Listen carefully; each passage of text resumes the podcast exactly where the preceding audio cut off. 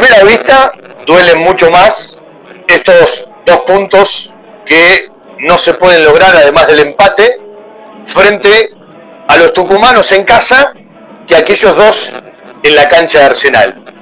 Es cierto, Banfield lleva tres partidos sin que le conviertan goles. Es cierto, Banfield lleva cuatro partidos sin perder. Es cierto, de los últimos nueve partidos de local, Banfield perdió tan solo uno. Tan cierto como que los resultados de los demás equipos en la pelea por el descenso te van a decir si este punto sirve o no sirve. Rápidamente uno puede decir, no sirve porque hay que ganar y después termina perdiendo gimnasia y el punto te sirve. O viceversa. O decir, si no podés ganar, no tenés que perder y resulta que después gana el resto y te terminan descontando puntos. La dinámica de los resultados te va llevando de un lugar a otro.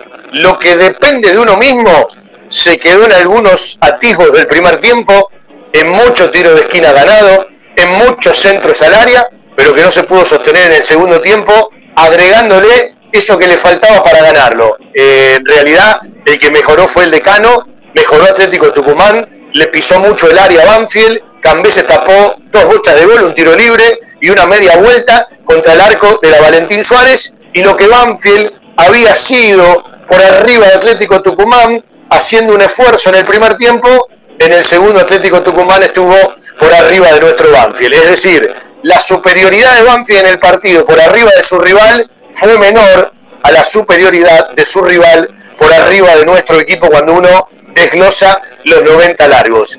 En la pelea del descenso, el punto que hoy Banfield sumó te va a decir si sirve o no el resto de la fecha. En principio, cuando jugás en casa, si no hace fuerte la localidad, decís que perdiste dos puntos. Pero hasta que termine la fecha, no me animo a decir si sirvió o no para la tranquilidad, para sumar distancia, para dar un paso grande, incluso para mirar para arriba, no sirve absolutamente de nada. Para el resto, insisto, habrá que esperar los próximos resultados. Cero para Banfield, cero para Atlético Tucumán, un primer tiempo mejor Banfield, un segundo tiempo mejor Atlético. Atlético tuvo las más claras de todo el partido, porque si uno se pone a mirar rápidamente, la única clara, clara, clara que tuvo Banfield en el recorrido de los 90 largos fue aquel centro Insúa y aquel cabezazo de pique al suelo de Milton Jiménez que terminó resolviendo el arquero Marchiori. Contra el arco de Banfield me parece que fueron unas cuantas más de Coronel, algún tiro libre, la pelota en el palo de Joaquín Pereira,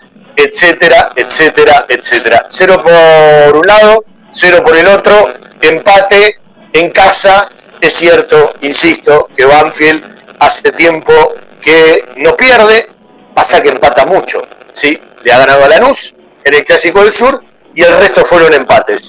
Veremos el desarrollo de la fecha. Ahora se viene la selección argentina y su encanto a la hora de jugar y cómo convoca miércoles, jueves y viernes. Habrá que empezar a prestar atención a cada uno de los resultados, aunque hoy también nos va a interesar el resultado de Central Córdoba de Santiago del Estero que juega en su provincia en un rato más. Empate, poquito, esperábamos más. Nos quedamos con algunas cosas de la primera parte, muy en deuda en la segunda mitad.